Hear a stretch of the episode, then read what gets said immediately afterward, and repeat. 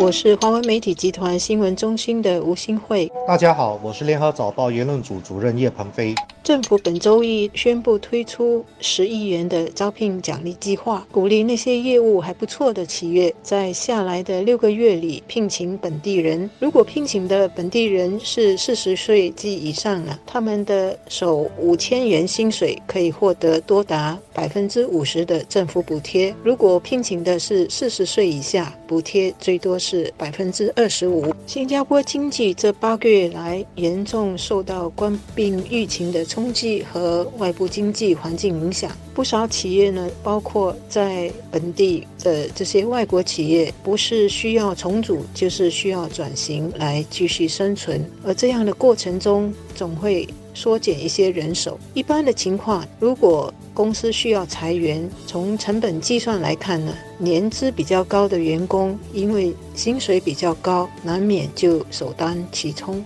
根据人力部星期四公布的每周就业情况报告，今年三月到七月里呢，就有大约六千三百个雇主通知人力部，他们需要采取节省成本的这些措施计划，包括减薪、要求员工拿无薪假，或者是减少每周的工作时间。再加上政府宣布的好几个援助减轻成本的配套，这些计划呢，就可以帮助企业尽量保工作，不要裁员。能够保工作是最理想的情况，但是万一被裁，或者是企业必须转型来自救的时候，四十岁及以上的员工也是需要一定的帮助的。政府刚刚推出的招聘奖励计划，以及已经实行的中途转业见习计划，都是为帮助中年国人能够更快地提升技能。无论是被裁，或者是原来的公司转型了，这些受影响的中年员工就能够尽快地适应。新常态下的工作要求和技能。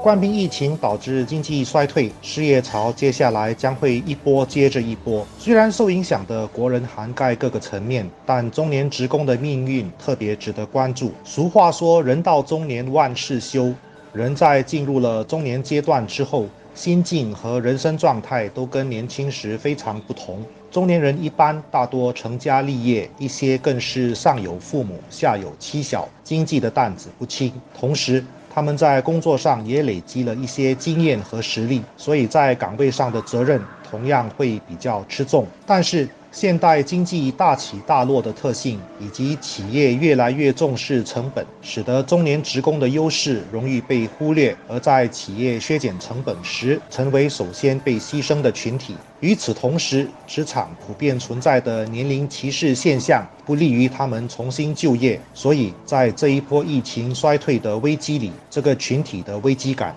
相信是非常强烈的。当然，四十岁、五十岁，甚至是六十岁，随着我国延长退休年龄，国人在这三个不同年龄阶段的职业跑道的技能所能做的贡献是会不一样的。当局在安排和部署中途转业的培训课程和见习计划时，也要能够针对四十岁、五十岁和六十岁的年龄层的人。否则，到后来，即使是国家延长了退休年龄，企业和员工本身都会觉得没有意义。不过，无论是在哪一个年龄阶段，四十岁到六十岁的这个职业黄金时间，都是累积经验、扩大人脉，以及到最后是传授知识和经验的时候。企业怎么重视对每一个年龄阶段的人力资源的投资，就会得到怎样的果。面对这种新常态，他们被迫要学习适应。就算是隔行如隔山，可是，一旦所在的行业成为夕阳产业，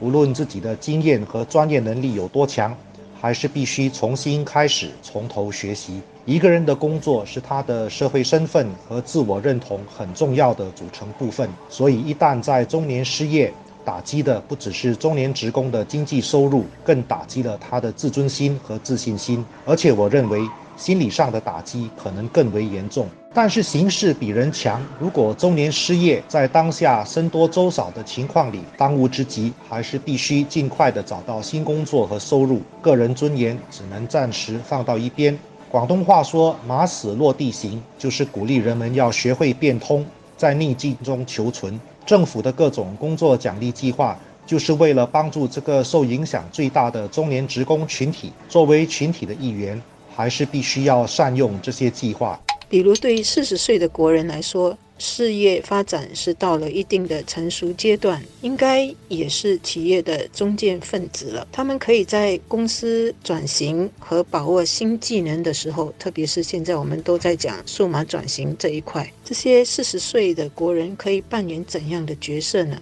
现在到新加坡以外的经济体扩大业务应该还不方便，但是这些对公司业务已经有一定认识和看法的。四十多岁员工可以怎么利用他们的活力和活脑筋，利用数码科技来扩大公司的对外连接和市场，应该也是可以考虑的。五十岁和六十岁阶段的员工呢，同样他们作为公司的老臣子，可以怎样利用他们的经验和知识，帮助企业物色和栽培年轻员工和未来的领袖，同样也是企业可以多加考虑的。对于中年和年长员工，如果我们只是一刀切的把他们看成是成本负担，是不是其实也是否定了公司过去对他们所投入的时间和精力？同样的，企业在寻找新的增长点或者是转机的时候，中途转业的员工。过去的经验和软技能可以怎么帮助公司变成另一股动力？是国家和企业在重组经济的时候需要好好思考和重新部署的。